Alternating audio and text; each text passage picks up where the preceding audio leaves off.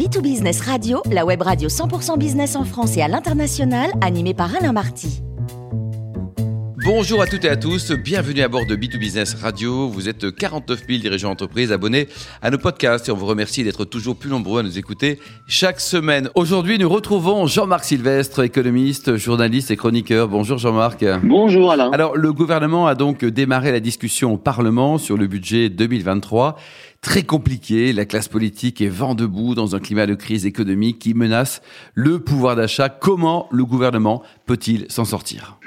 Ben Écoutez, Alain, c'est vrai que ça paraît très compliqué parce que les uns reprochent au gouvernement de, de trop dépenser, les autres de ne pas assez dépenser, justement. Entre les contraintes européennes, la flambée des prix des carburants, je ne parle pas de la guerre en Ukraine, la monnaie, les risques de récession, les marges de manœuvre sont très étroites.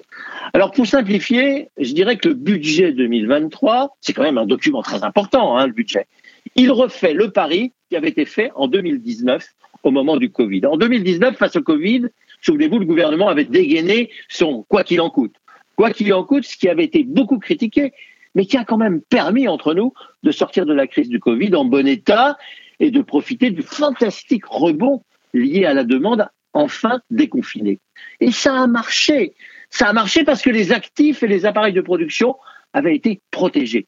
La reprise de l'activité, surtout de l'emploi, a même permis de limiter la casse budgétaire en gonflant les recettes fiscales, ce qui est incombe. Alors aujourd'hui, eh bien, le projet de budget 2023 déchaîne les critiques un peu identiques. Euh, Jean-Marc, en clair, quels sont les choix retenus par Bercy? En bref, Bruno Le Maire tape sur une croissance de 1% en 2023 alors que tous nos partenaires, tous nos voisins intègrent l'hypothèse d'une récession assez grave, jusqu'à 5% euh, de recul pour les Anglais et presque autant pour les Allemands.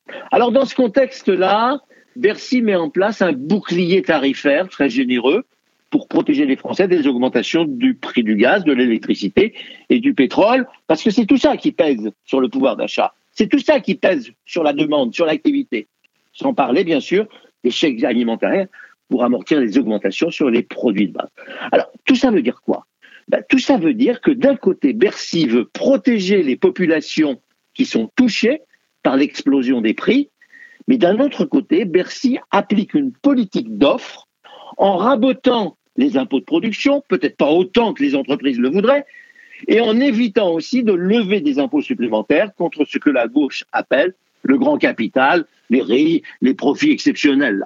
Alors, pour boucler son équilibre budgétaire, Bercy est obligé de reconnaître que son déficit sera une fois de plus de 5% annuel, ce qui entraînera un endettement supplémentaire qui devrait pourtant baisser ou qui aurait dû baisser, mais un endettement qui coûtera sans doute un peu plus cher qu'auparavant parce que les taux d'intérêt ont augmenté. En première lecture, ce projet ne va plaire à personne, ni à la droite, ni à la gauche, et vous allez voir les discussions au Parlement. Sauf qu'à mon avis, ce budget est quand même assez malin.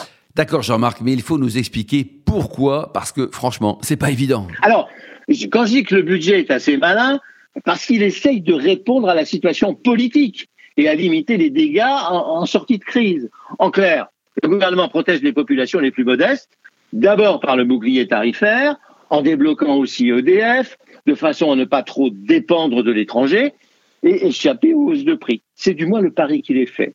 Ce bouclier n'est pas seulement un outil de redistribution, c'est un outil qui permet d'éviter la contagion inflationniste à tous les autres secteurs. En limitant la hausse des prix pour le consommateur, on fait baisser la pression sur les salaires et du coup, on évite la fameuse spirale prix-salaire qui aurait des effets assassins sur l'économie et qui serait surtout incontrôlable. On protège une partie du pouvoir d'achat. Alors, il y a des pressions dans les entreprises pour augmenter les salaires, oui, dans la fonction publique également. Mais ça ne passe pas trop mal, finalement, euh, cette logique du gouvernement.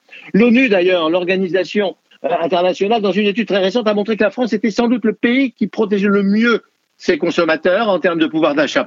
En échappant ainsi à une pandémie inflationniste, eh bien, la France se retrouve avantagée par rapport à ses voisins et ses partenaires. Le pouvoir d'achat est l'un de ceux qui a le moins baissé. L'inflation calculée en indice est limitée à moins de 3, 4% sur l'année, alors qu'elle va dépasser les 7 ou 8% en Europe. Regardez ce qui va se passer en Grande-Bretagne, ça va être terrifiant. Conclusion, quand le conflit en Ukraine sera calmé, on peut espérer que la hausse des prix des énergies et des matières premières va se casser. Elle a d'ailleurs commencé à se tasser. Un peu comme en sortie de Covid, ben la France peut se retrouver en sortie d'inflation avec un avantage compétitif important. Un niveau de salaire et de prix plus modéré que chez nos voisins, concurrents ou partenaires. En économie, ça s'appelle un avantage compétitif lié à une dévaluation relative des coûts.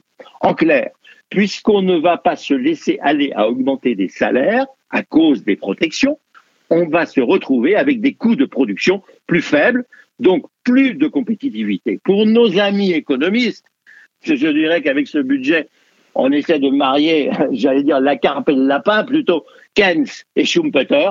Ça va faire hurler les historiens, ce que je raconte là, parce que les deux hommes étaient quand même aux antipodes. Merci beaucoup Jean-Marc Sylvestre pour ce billet d'humeur. Je rappelle que nous avons régulièrement le plaisir de vous accueillir à bord de B2Business Radio.